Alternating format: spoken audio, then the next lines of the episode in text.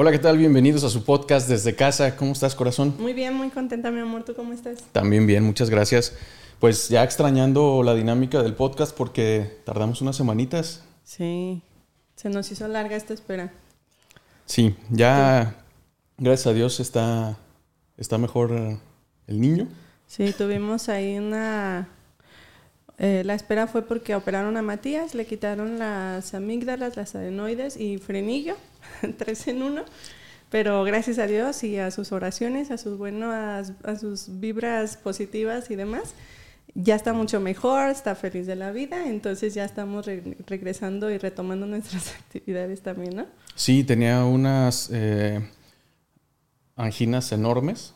eh, ya, ya se le metían por ahí las bacterias y eso generaba que se estuviera enfermando recurrentemente. Y además eh, las adenoides que se le alcanzaron a hacer hasta atrás de la, de la garganta, de la, de la nariz, todo el, este, el sistema respiratorio. Pero bueno, este, como dice Lulu, gracias a, a todos quienes estuvieron con nosotros en oración, en buena vibra. Y, y pues bueno, estamos retomando ya actividades que teníamos pendientes. Y una de ellas era una plática muy, muy interesante este, con una invitada muy, muy especial. Eh, bueno, sin mucho preámbulo, es mi prima, Gabriela García. Y este sí que, que fue una larga espera, porque desde hace no sé cuántos meses veníamos como tres o cuatro proponiendo y, y ya se... O se enfermaba Matías, o se enfermaban sus hijos, o se enfermaba X o Y, o algo surgía y nomás no se, no se lograba. Pero al fin ya estamos aquí. Eh, Gaby, bienvenida, nos da mucho gusto que estés aquí con nosotros, que hayas aceptado la invitación y sobre todo pues con tus temas que son tan interesantes. Al contrario, la verdad es que yo estoy muy contenta, muy agradecida por la invitación. Ciertamente fue algo que estuvimos ahí buscando por mucho tiempo y no se daba, no se daba, no se daba. Entonces, bueno, se hizo todavía más deseada esta, Sí. esta charla, ¿no? Pero súper contenta de estar aquí con ustedes, de compartir eh, un poquito también con su audiencia, eh, de lo que pues espero poderles aportar algo ahí de valor y listísima para poder platicar de muchos temas. Muchas gracias. Genial.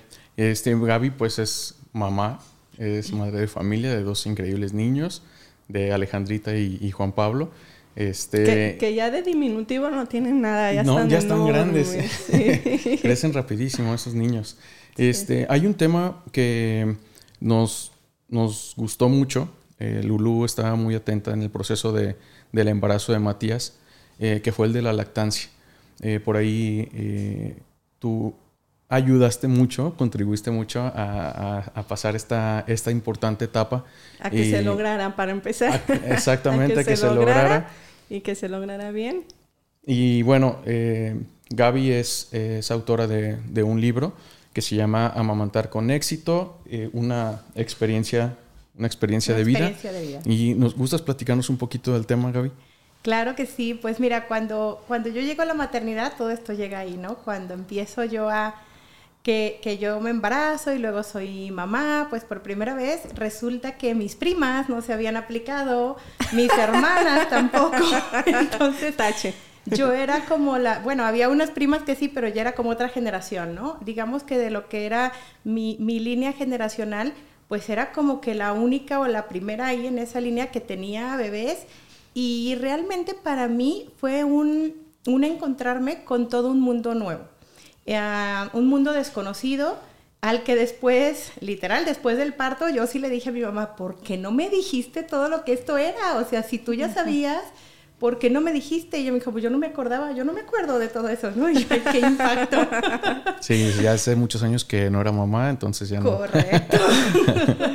Entonces, bueno, pues para mí eh, todo ese tema de ese aprendizaje y demás, pues claro, lo fui llevando, yo también me fui formando como que desde antes y preparándome y demás, pero aún así era como que no tenía nadie cerca de confianza a quien pudiera preguntarle e- esas preguntas como que no te atreves tan fácil o que, que son tan íntimas. Hoy día la verdad es que ya está un poco más, un poco más difundido el tema, pero todo lo que es no solo lactancia, sino el puerperio, todo lo que le decimos la cuarentena, ¿no? El, el hecho del cambiazo de un día para otro, ya listo, este, tienes a tu bebé ahí y, y todo cambia. Y es que todo siempre te platican lo bonito. Correcto, es así como... Pero lo doloroso y, difícil no. Es romantizar mucho la maternidad. Y entonces tú esperas que cuando tienes a tu bebé todo sea como las películas y entonces empiezas a llorar y llorar de la nada y dices, ¿qué me pasa si debería estar contenta? Empiezas a estar súper cansada, a no dormir y dices, ¿pero por qué? Si yo quiero tanto a mi bebé, pero hay algún momento en donde dices, híjole, ¿cómo le hago? Me está sobrepasando física y, e incluso también eh, emocionalmente. Y luego viene la lactancia, entonces tienes que empezar a establecer, o no tienes, bueno, hay, que establecer la lactancia, es el proceso natural y entonces empieza a doler, empieza a haber agrietamiento, eh, el bebé, si, si, no haces una, un correcto apego, ¿no? Este, un agarre correcto y demás, si no tienes toda la preparación como tal, pues eh, empieza a lastimar y eso puede hacer que entonces se vayan perdiendo. Muchas lactancias se pierden precisamente por falta de conocimiento, de preparación. Y eh, afortunadamente, pues yo estuve leyendo mucho antes, preparándome y demás, pero la verdad es que no tuve como alguien que hoy día si veo para atrás digo, debería haber tenido una doula, pero era muy novata en el tema, ¿no? Entonces, no sabía que incluso se podía tener algo así. Y bueno, yo sabía que tenía que cuidar el agarre, que tenía que, que, ver que cómo tenía que hacer que mi bebé abriera completamente su boquita y cada cuánto había que darle y a demanda y tal. Pero fue un tema difícil eh, pero yo me había propuesto el que sí, sí quería lograr una lactancia porque sabía también de todos los beneficios. Entonces, cuando luego soy mamá por segunda vez, pues ya fue todo más fácil, ¿no? Porque pues sí, ya era como todo un proceso que había trasladado y demás. Sí hice una lactancia prolongada con mi primera, con la niña fueron un año nueve meses, con el niño fueron casi los tres años, o sea, ya fue una cosa bárbara, ¿no? El libro lo escribí, todavía estaba amamantando a mi bebé aún y, y todavía para rato.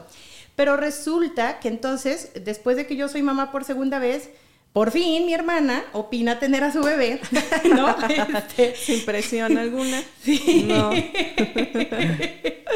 Eh, se, planean a su bebé, se embarazan y ella está lejos, ella está en otro país y yo decía, híjole, lo que yo más quisiera es poder estar ahí, claro, porque yo decía, si el, hecho de que yo le pueda decir todas esas cosas que a mí nadie me dijo, para mí era súper importante. Entonces dije, bueno, ¿cómo le hago?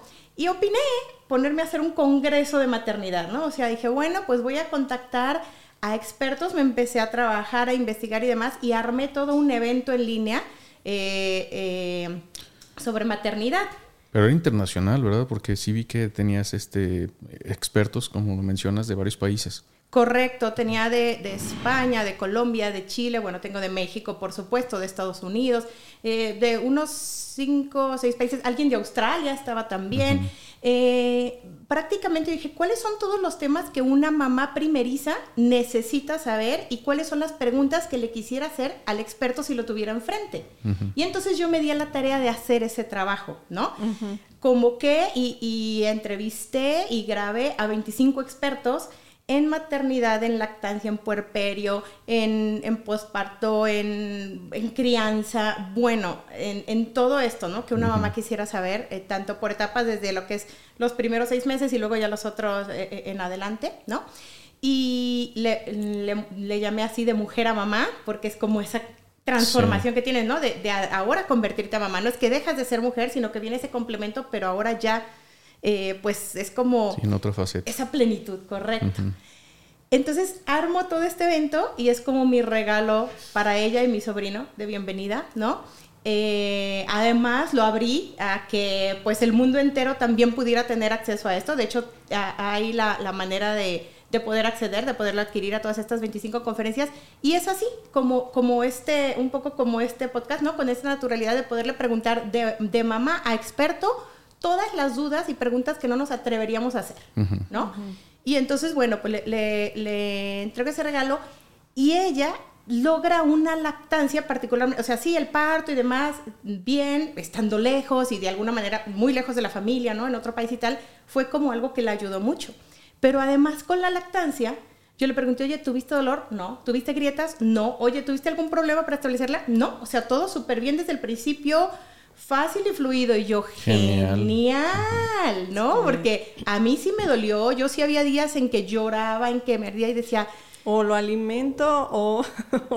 claro, o, sea, yo no sabía, claro, qué hacer. Entonces, de ahí es que yo empiezo como a, interesarme todavía más eh, por el tema de la lactancia, porque yo veía lo importante que eso era y además el impacto que tiene no solo a corto plazo, sino también a mediano y a largo plazo, en la salud de la mamá y del niño y de la sociedad en general, ¿no? O sea, el tema de que si, si tenemos más lactancias maternas, que es lo natural, ¿no? Eh, pues vamos a, disminuir impresionantemente temas de salud pública.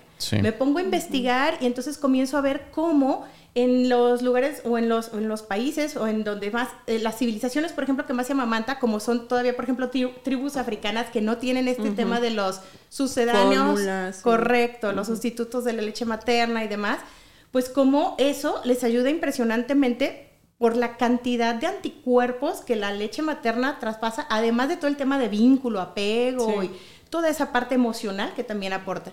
Entonces comienzo a especializarme en, lactancia, eh, tomo una, una, una, capacitación al respecto, me certifico y digo, bueno, pues es que si el Congreso sirvió tanto, porque no solo con mi hermana, sino muchas, muchas mamás me escribieron, me agradecieron y a los expertos, por supuesto, y demás y, formamos toda una comunidad de madres que estábamos ahí como acompañando, ¿no? Este, maternidades y crianzas.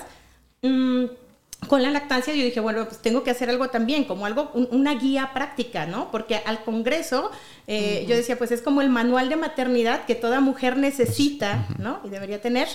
Entonces dije, bueno, ¿cómo hago desde la lactancia? Entonces escribo mi libro, Amamantar con éxito, que es este que está aquí, y literal es así, una experiencia de vida, porque no es que lo escriba como experta IBCLC, ¿no? Este médico certificado en tal, sino que es una, una, una, escritura desde mi experiencia, literal, de cómo yo lo viví, de cómo yo eh, pude estarlo llevando a la práctica, de cómo pude eh, de alguna manera un poco acompañar otras, otras lactancias y también traer este, pues algo de investigación, por supuesto, ¿no? Datos y demás de por qué es tan importante este tema de la lactancia, pero también desde la parte del respeto, porque se llama amamantar con éxito, pero recordemos que el éxito, pues literal cada persona lo define, ¿no? Lo que para ti o para ti es éxito puede ser diferente para mí.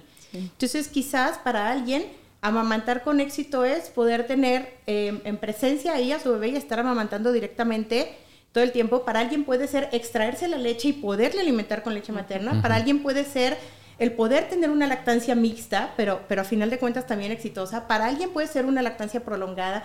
Entonces, doy como todas esas líneas y marco mucho ahí también que no es que el, eh, el biberón o las fórmulas lácteas pues, sean el diablo, ¿no? no, claro que no, por algo están en el mercado y son tan demandadas, ¿no? sí son una muy buena alternativa, pues para bebés que, por ejemplo, no tienen, eh, o mamás que no tienen de alguna manera esa posibilidad, con, mm, por ejemplo, mamás con VIH, que, pues está contraindicado médicamente por salud de su bebé poderles eh, alimentar.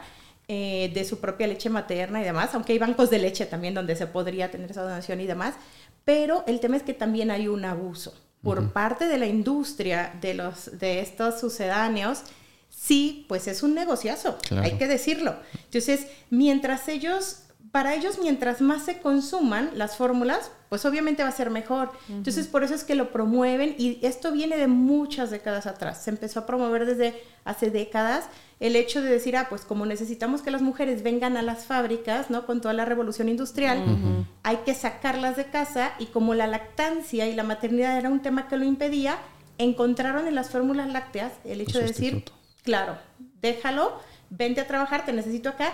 Y lo empezaron a promover como que era la mejor cosa que podías hacer con tu, bebé. Hoy día, afortunadamente, hay legislación, hay normatividad, hay ya un poco más como de, concientización de regresar a esto, porque en realidad fue un engaño.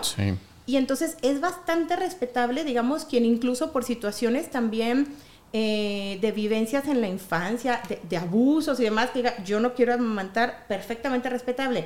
Pero que no sea por una falta de información, que no sea por un desconocimiento o que no sea por un bombardeo publicitario de decir, esto es lo mejor para tu bebé cuando no es así. Entonces, de ahí, esa es toda la historia, chicos. está genial y eso, eh, eh, lo que comentas, ese bombardeo, esa desinformación, este, diciéndole a las mujeres los puntos negativos de lo que es eh, estar amamantando y desincentivar esta esta parte tan importante en el desarrollo de, los seres humanos desde su nacimiento. Entonces, eh, en esta parte, ¿qué consideras tú que es eh, la participación ideal de un hombre en el proceso de lactancia?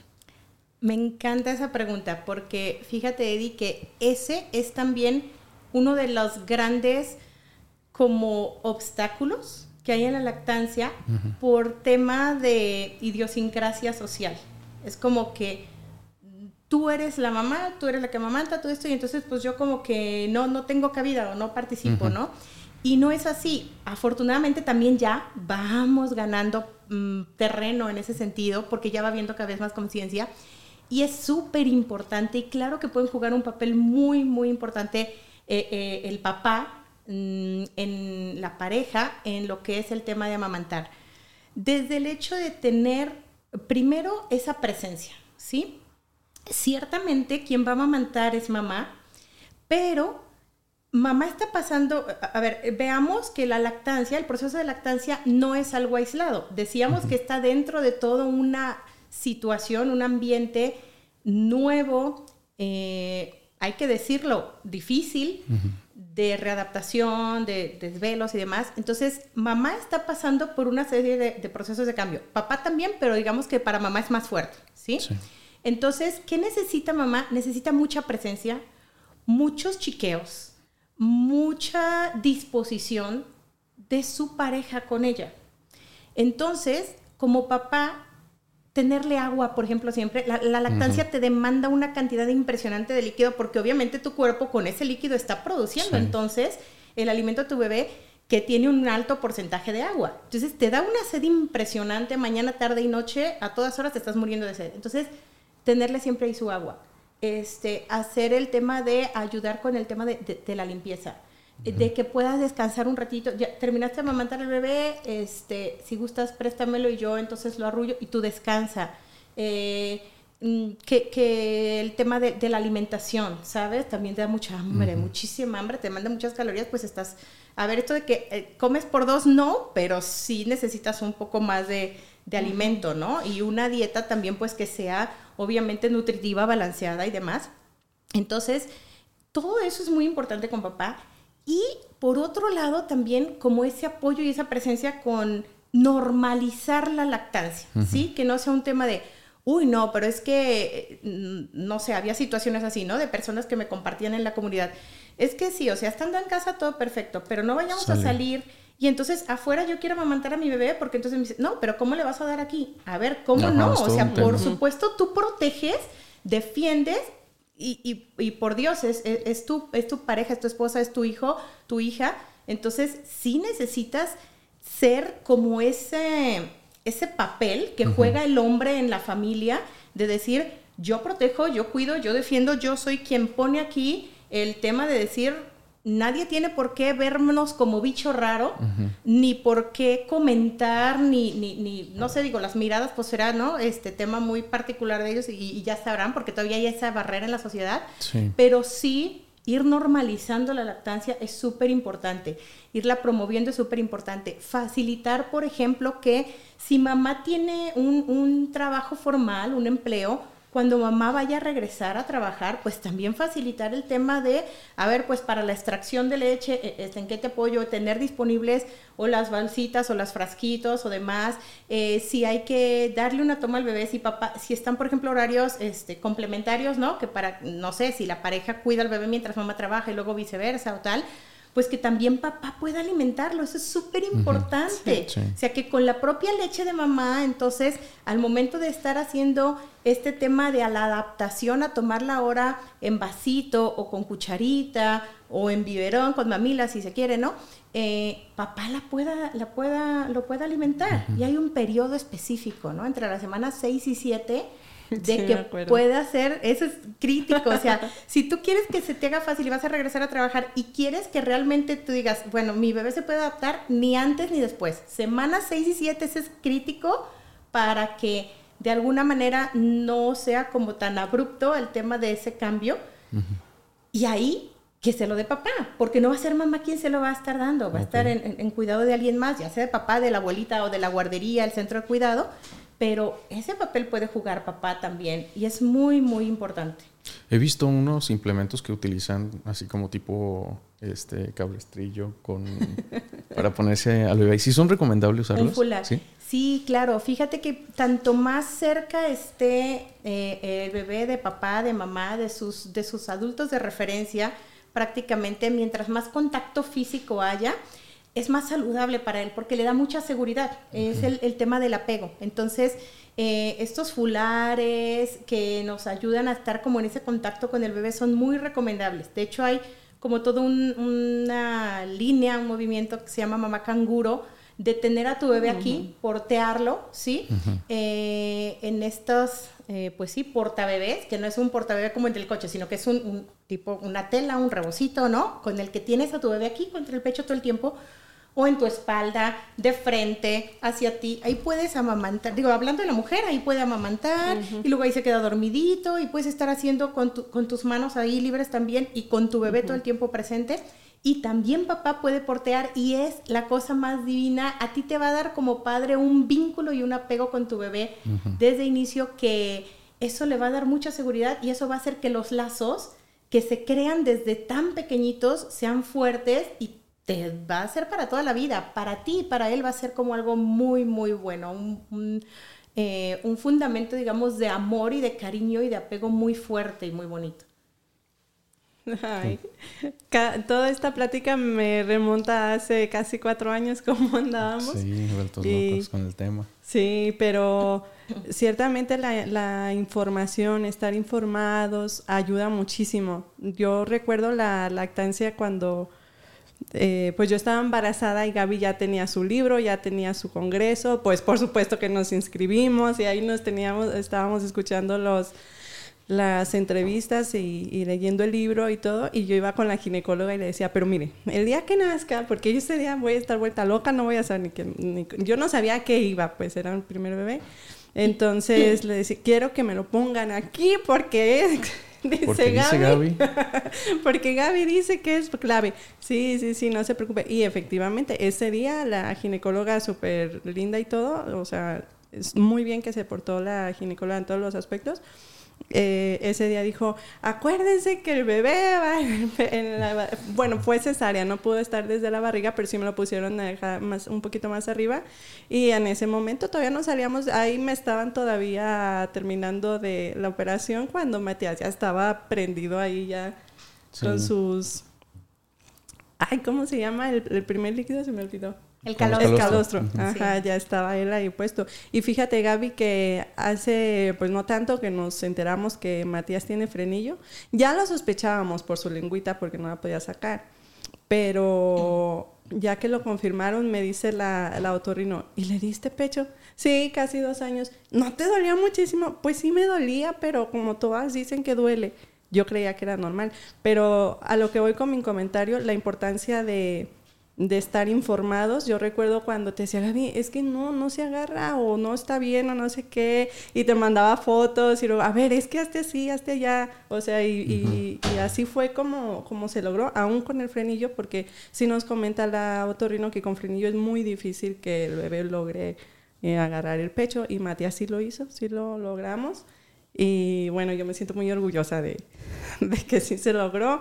Y, eh, cuando el desapego de...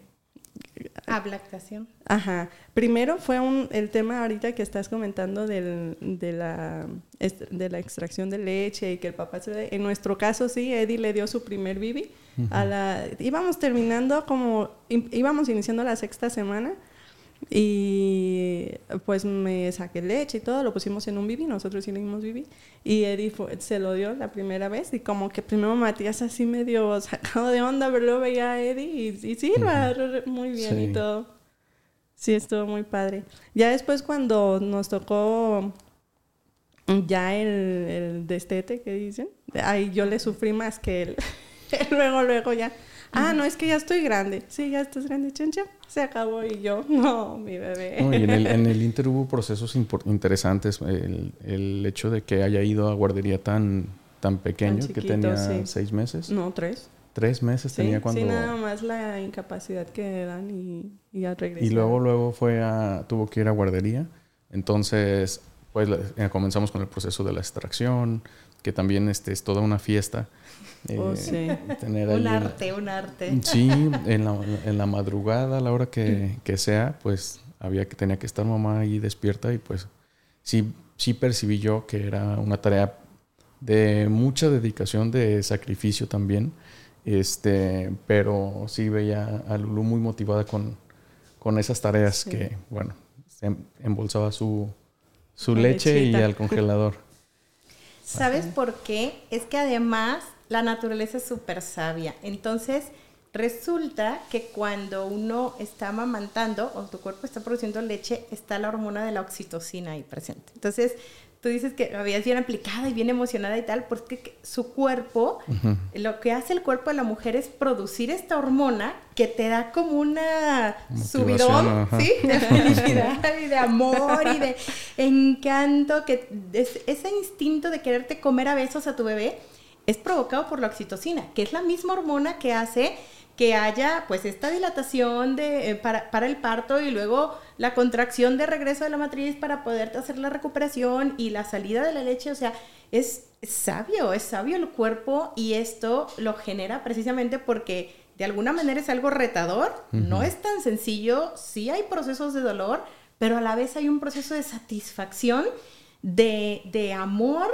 que eso pues te, levanta y te genera también de alguna manera ese equilibrio, ¿sabes? Entonces, bueno, de eso hablamos también en el libro, de, cómo todos estos procesos químicos internos de nuestro cuerpo que se generan y que mucha gente, por ejemplo, me, hacía, me hace la pregunta, ¿no? De, uy, es que como que la, leche que, tengo o, la leche que yo produzco es que es muy poquita, es que yo veo que en mis pechos pues no, no, o no crecen mucho o a lo mejor cuando me extraigo pues no es mucha la leche que me extraigo. Lo que pasa es que el cuerpo, la mayor parte de la leche que produce para alimentar a tu bebé no es antes. Sí hay una producción constante de más, pero el, la mayor cantidad de leche se produce durante la extracción. Cuando tu bebé está haciendo el proceso de extracción, el cuerpo está produciendo leche en ese momento. Fíjate qué interesante. Recién, recién Claro, entonces yo, yo decía también, yo le llevé a guardería a los cuatro meses, también súper chiquita, y yo decía, mi, uno de mis principales mm, cuestionamientos era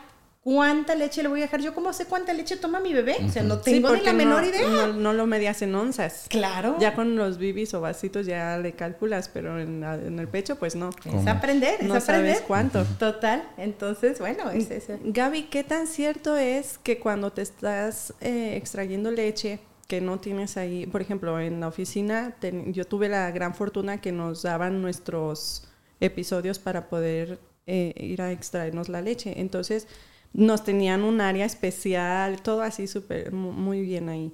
Entonces ahí pues yo iba a extraer mi leche, pero ¿qué tan cierto es que si estás viendo fotos de tu hijo o estás oliendo a alguna prenda de tu bebé o algo o no sé, dicen que eso estimula más a que, y que sale más leche. Yo la verdad es que siempre veía fotos, pero era entre que por gusto y decir, bueno, ya si de paso me sale un poquito más, pues qué bueno, pero yo hasta la fecha sigo enamorada de ese chamaco, entonces yo me la pasaba viendo fotos. Pero incluso en alguna ocasión me llegué a llevar algún pañalerito de él que ya había usado y para mí su olor mm, me vuelve loca. ¿Qué tan cierto es que eso produce más leche?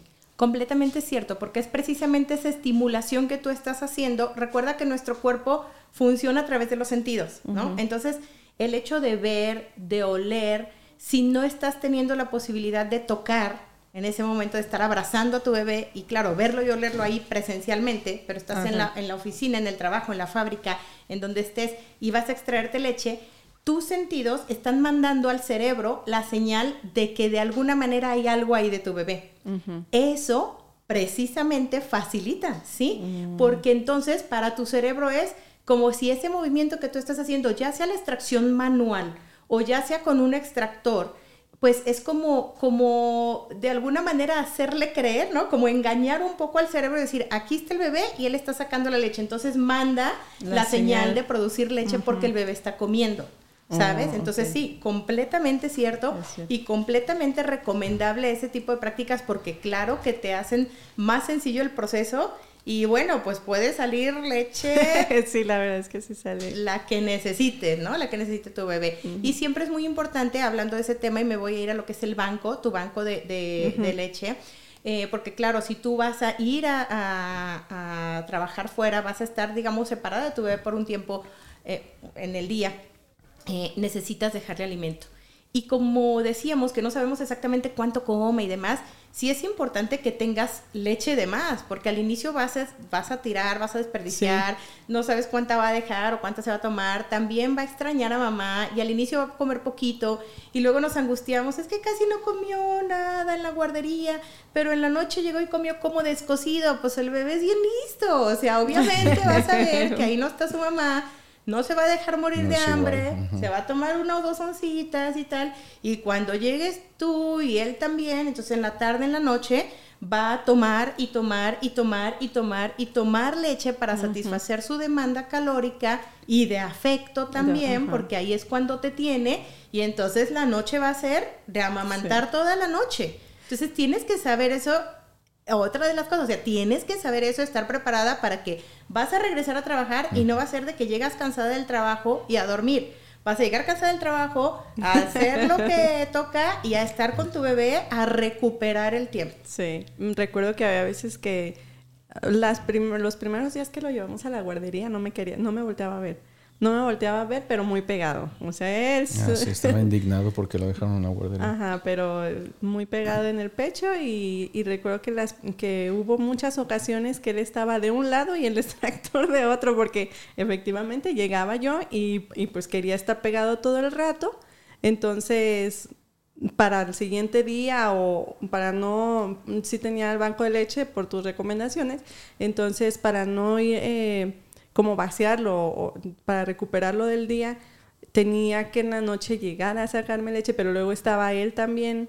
Entonces era como de un lado él y del otro el extractor y luego ya no me salía el extractor, me lo cambiaba y, volvía a salir sí, del otro y así. Claro, porque eh, si, si tener una prenda y demás es la mejor manera, imagínate teniendo ahí al bebé, del otro pecho está saliendo, o sea, gotea la leche o sale a chorros según, ¿no? De repente, entonces ¿Qué, ¿Qué, es lo que haces? Aprovechar ahí, precisamente para hacer eso, para recuperar tu leche. Y, y, esto me confirma lo que les decía hace un momento, ¿no? Ya no salía en el extractor, pero pones el bebé y ¿qué pasa? sale leche. Porque él hace que se estimule y se produzca. Entonces sí es, es maravilloso. Para mí la lactancia, digo, si el cuerpo humano es toda una... impresionantemente, una máquina impresionante funcional, para mí el tema de la lactancia es, híjole, o sea, el hecho de saber que tu leche cambia cuando tu bebé se enferma. La oh, composición de la leche cambia cuando tu bebé está enfermo. Y es visible, o sea, es completamente, tú tienes tu banco de leche y luego está enfermo el bebé. Y cambia de... Cambia el color, cambia la consistencia, cambia la densidad. Cambia. ¿Por qué? Porque el cuerpo de mamá y bebé a través precisamente de las hormonas están conectados, están interconectados y van mandando información. Entonces, hay información de que el bebé está enfermo y entonces la indicación para el cerebro es manda este tipo de anticuerpos. Por eso la leche materna es de las primeras vacunas para los bebés. Recuerdo que en una ocasión nos enfermamos, Matías y yo. Primero Matías y después yo me contagié. Entonces Matías ya se estaba aliviando y yo toda angustiada te hablé. Oye Gaby, es que pues yo estoy enferma, él no, ¿qué hago? Ya le doy mejor de la del refri, porque del congelador, pues de la del banco, porque no lo quiero contagiar. Y recuerdo que me dijiste, mm, creo que también Berta me dijo. Berta es su hermana que recibió de regalo un libro.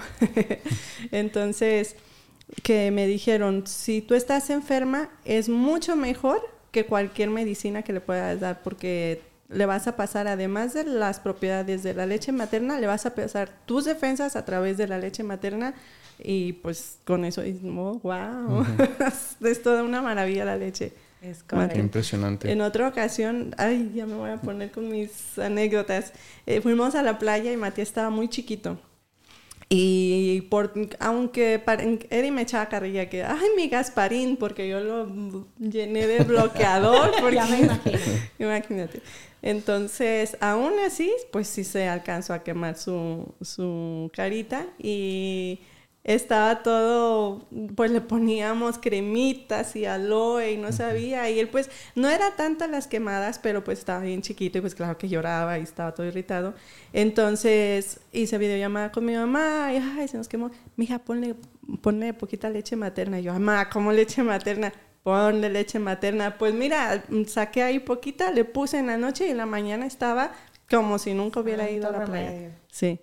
Sí, o sea, parece magia, parece algo increíble. Hasta parece increíble. pero lo es, o sea, así de increíble es. Es que de verdad, cuando tú, tú, te pones un poquito a estudiar sobre esto y dices, no lo puedo creer, pero de verdad que a veces si yo no lo hubiera visto, igual no lo creía, con mi lactancia y mi maternidad y lo de muchas otras mamás que luego en la comunidad que formamos y eso nos mandaban de verdad unas, unas eh, testimonios increíbles de cómo esto, pues así como lo que ustedes están compartiendo ahora, de cómo esto les ayudaba, de cómo se salvó su lactancia porque pudieron tener el banco de leche y al regresar a trabajar estuvieron con esa posibilidad o porque este aunque tenían a lo mejor la duda de que si estaban enfermas pues en lugar de que todo el mundo les decía pues ya ya no lo mamantes y tal pues listo. O por ejemplo eh, hay mucho la creencia y es un mito. Yo tengo también todo un curso de amamantar y ahí uno de los aspectos que manejo es todo un tema sobre mitos y realidades. Hay muchas creencias falsas en torno a la, lactancia y una de ellas es que cuando ya les salen los dientes y empiezan a ingerir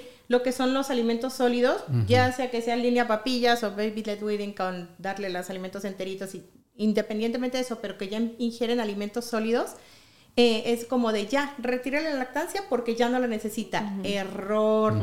La lactancia, la leche materna es el alimento principal durante todo el primer año del bebé. No es que al cumplir seis meses y ya empieza a tomar otros alimentos, la vas a quitar, porque apenas se va a adaptar, apenas los va a conocer. No va a ser su, su ingesta principal de alimentos. La principal va a ser la lactancia.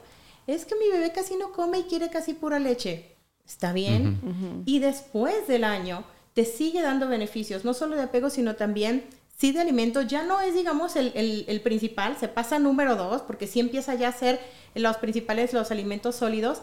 Sin embargo, es un complemento excelente, sí nutricionalmente, sí cuando se enferma y no quiere comer. Ah, Mira, le duele esto, le duele el otro, se chiquea, llora, no sé qué, no quiere comer nada, pero leche sí, dale toda la leche que quiera. Con eso lo vas a sostener en cuanto a nutrición, en cuanto a, apego y en cuanto también defensas, porque sigue aportando muchas defensas. Entonces, lactancias prolongadas es también una muy buena recomendación. Y hay personas que tienen eh, como miedo, y es otro mito, de que haya una deformación en lo que es la parte eh, de la boca, en lo que es el mm, tema maxilofacial ¿sí? Porque, ay, es que si está mucho tiempo siendo amamantado, eh, va a tener problemas con los dientes, con la forma de la, de la paladar, del paladar. No, lo que les da esos problemas es la mamila.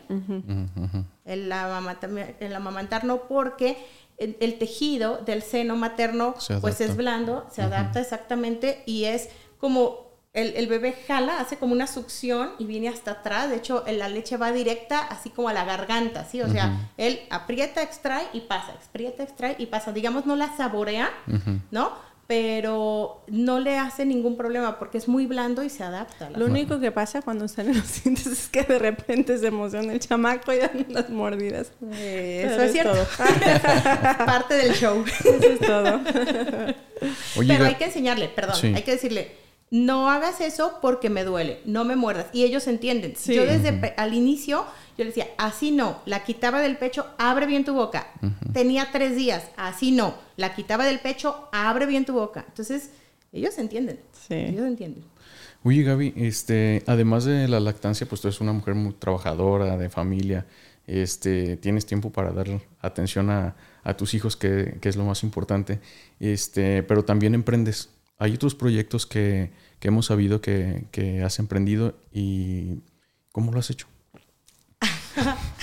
pues fíjate que como muchas mujeres, seguramente muchas mamás, con el impulso de los hijos, la verdad es que uno cree que no tiene tiempo y a veces uno hace tantas cosas ya siendo mamá y teniendo hijos que dices, ¿cómo no lo hice antes? Qué delicada era, ¿no? Este proyecto, la verdad es que es el hecho de haber hecho, eh, el, eh, perdón, el, hecho de haber em, llevado a cabo este, todo este tema de la maternidad, de la lactancia y demás, fue por una decisión que yo tomé. Cuando eh, era mamá solo de una, pues mis tiempos eran bastante largos en, en la oficina, yo tenía un empleo formal y desafortunadamente, hoy me arrepiento, no sé por qué no lo hice antes, pero bueno, tenía hora de entrada pero no hora de salida. Entonces de repente era como que ir por la niña y todavía llevarla un rato a la oficina y demás. Tengo mi embarazo de, de mi segundo y entonces yo dije, no voy a estar aquí con los niños en la oficina, absolutamente no. Entonces yo dije, si voy a ser mamá, pero eso es una decisión muy personal, ¿no? Cada quien tomará sus decisiones muy personales en su situación. En mi caso, yo dije, no voy a hacer, no voy a tener niños para estar con ellos en una guardería toda la mañana y en una oficina junto a mí toda la tarde. No quiero eso. Entonces renuncié. Renuncié a mi empleo, yo decidí que para mí era más importante ser mamá, que en otro momento de mi vida podría desarrollarme, seguirme desarrollando profesionalmente, que me encanta, pero que en ese momento quería dedicarme a la maternidad. Entonces renuncio, me quedo en casa, me dedico a la maternidad y como soy muy inquieta, de todas maneras, todo el mundo me decía, no es cierto, no es cierto, vas a hacer otra cosa. Yo decía, ah, tiene otra cosa, porque ella calmadita no se va a quedar. Correcto, no me iba a quedar quietecita. Y dije, no, no, o sea, solo ser mamá. Pues sí, o sea, por un año, pero en ese año, en ese año literal, ustedes saben quienes ya son mamás, papás y quienes apenas van, pues que lo sepan, son muchos tiempos muy largos eh, mientras estás amamantando, ¿sí? O sea, es pasar muchas horas ahí y al rato otra vez y al rato otra vez. Entonces, todos esos tiempos yo los aprovechaba para leer mucho, para capacitarme mucho y entonces fue un año de ser mamá y formarme.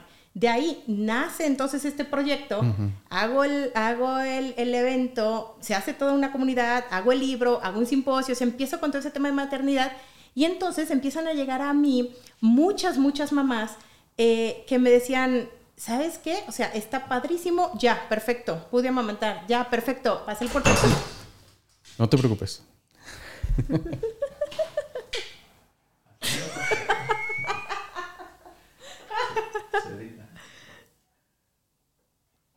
Oye, todo este tiempo no se ha estado viendo la imagen en la cámara. ¿Es normal? Ah,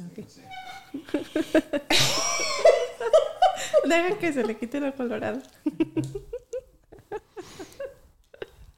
Ay, no, no más gritos, sino como todo el estudio cuando me emociono.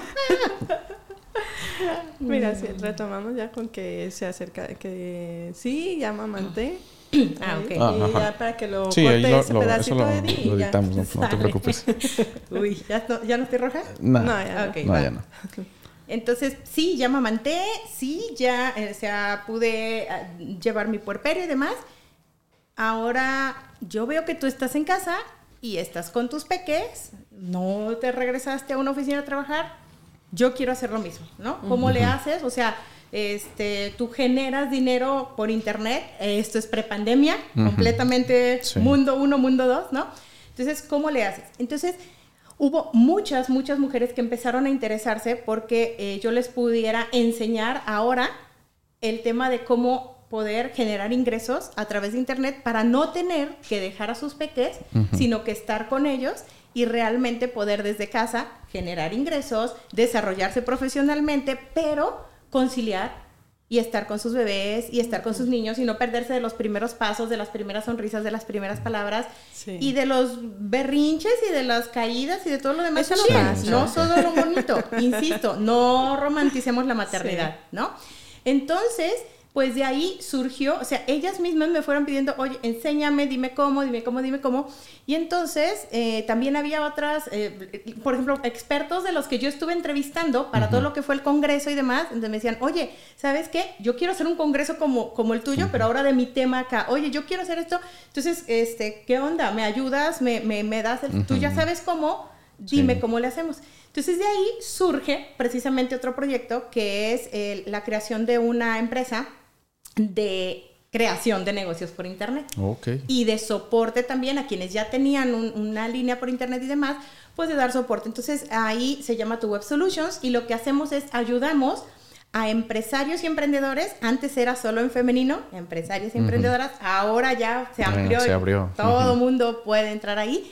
A crear negocios por internet, a hacer lanzamientos, a tener eh, pues este tema de las listas de correo y demás, edición de videos, eh, generación de páginas web, eh, eventos en línea, escribir tu libro y cómo lanzarlo, que también fue algo que me preguntaban mucho y demás. Entonces, todo un tema ahí alrededor de esto, en donde pues fuimos dando como toda esa línea, ¿no? Y, y luego también pues hubo otra evolución más. Digo, viene la pandemia, esto es un, un boom eh, mucha gente, pues precisamente gracias a la pandemia, fue que... Requiriendo estos servicios. Exactamente, fue, que, fue que se fue a la parte de Internet, que eran a lo mejor personas que antes no lo habían considerado como tal, pero creo que dijeron, me quedé sin empleo, necesito generar, y entonces nos voltearon a ver y tuvimos la dicha y el placer de ayudarles para que pudieran seguir teniendo ingreso, y eso la verdad es que es una satisfacción muy, muy grande que tenemos. Y por otro lado, luego entonces empezaron a generar estos ingresos y a decir, ay, oye, pues sabes qué, es que ya tengo como un, un excedente, ya le reinvertí el negocio, estoy en, haciendo publicidad, hacemos también este, ads y anuncios en línea y bueno, toda lo que es la parte publicitaria y también de marketing y demás. Eh, pero ahora ya tengo este excedente, entonces, este, ¿qué onda? ¿Cómo le hago? Y ahí entra otra de mis pasiones, ¿no? También a mí me fascinan los números, las finanzas. Bueno, eh, eh, estuve trabajando mucho tiempo también en temas administrativos y, y financieros. Y entonces, eh, otro de los temas que yo venía desarrollando desde también años atrás era el tema precisamente de diversificación y de generación de, de ingresos pasivos y, y, de poder tener, ya sabes, no todos los huevos en la misma canasta, sino de poder generar de una, dos, tres, cuatro y N fuentes de ingresos. Entonces comenzamos también a enseñar a esta gente de la comunidad que nos ha venido siguiendo, ¿no? Mamás, emprendedoras, empresarias, inversionistas, a poder tomar, o sea, tener como una educación financiera, a tomar decisiones correctas en torno a sus finanzas, eh, cuándo invertir, cuándo no, cuánto, cuánto de tu negocio que te está generando, está haciendo negocio o no, te está dando utilidad, qué reinviertes aquí, qué en otro tema, este, cómo puedes ponerlo a trabajar en, en medios como más eh, como de menor riesgo y mayor riesgo, cómo diversificar y demás. Y entonces nos fuimos también a, asesorar y ayudar en la parte de las, de las inversiones y de los ahorros y de la parte de las finanzas. Entonces, bueno, pues tenemos como ahí, eh, ha llevado una, cosa a la otra. Exacto, y la verdad es que es, es muy padre, muy bonito y muy gratificante el poder servir a un nivel así. O sea, yo volteo y veo algunos casos en donde ha sido gente que veo crecer de decir, es que dependo de mi marido, es que no, mi niño pues no, no tengo cómo comprar un extractor, pero no sé, y no, no, tiene que ser impedimento, ¿no? Lo puedes sacar manual, pero es que yo quisiera hacer lo que tú. Y entonces primero das como toda esa parte de vive tu maternidad, disfrútala, eh, eh haz tu lactancia, la crianza, luego genera tu emprendimiento con eso que sabes hacer y te gusta y yo te enseño cómo para que lo hagas y lo hagas bien. Y luego entonces generas ingresos y luego tienes excedentes y luego te vas a, a ya diversificar y a invertir. Y entonces tú volteas a ver ahora a la señora y dices, wow, o sea, es otra. Sí, exacto.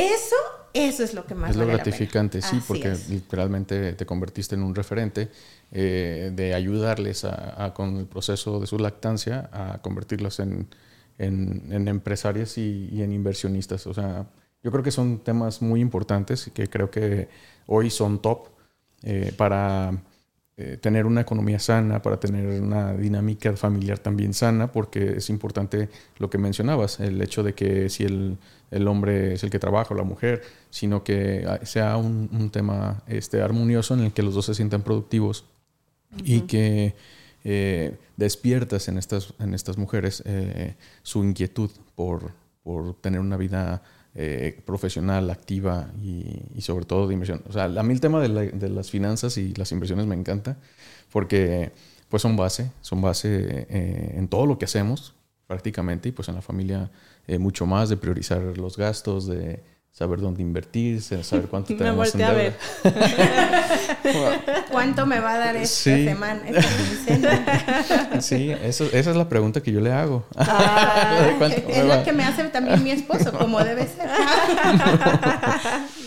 no, la verdad es que todos, todos deberíamos tener educación financiera. Desafortunadamente no la hay. Y cuando ya uno, a ver, yo creo que hoy día es algo que sí está muy en boga, el saber que no es que todo lo que aprendiste de niño o de joven es lo que aprendiste y ya se acabó, sino que tienes que, realmente tiene tu cerebro la capacidad de aprender cosas nuevas, diferentes y adicionales. Entonces, puedes aprender a, llevar una crianza diferente, muy importante. No tienes que, es que como a mí me criaron a puros golpes y bibis, entonces así tiene que ser, absolutamente no. Tienes la posibilidad de estar en casa y generar ingresos desde tu casa. Es que como a mí, mi mamá, eh, mi papá se iban a trabajar y si no, no, hay maneras diferentes tienes la posibilidad de tomar decisiones correctas y no estarte endeudando todo el tiempo viviendo de tarjetas de crédito y gastar más de lo que ganas. Puedes aprender a hacerlo diferente.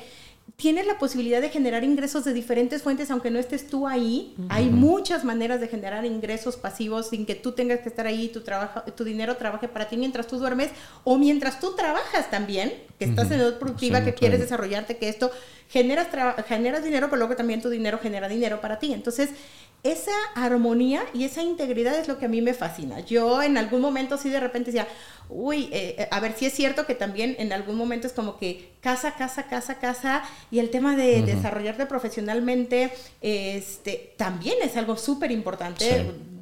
Para, nosotras como mujeres, tengas la preparación que tengas, eh, de alguna manera sí te llegan, a veces en las depresiones o lo que sea, sí te llegan el tema de, híjole, tengo una maestría y para estar aquí metida.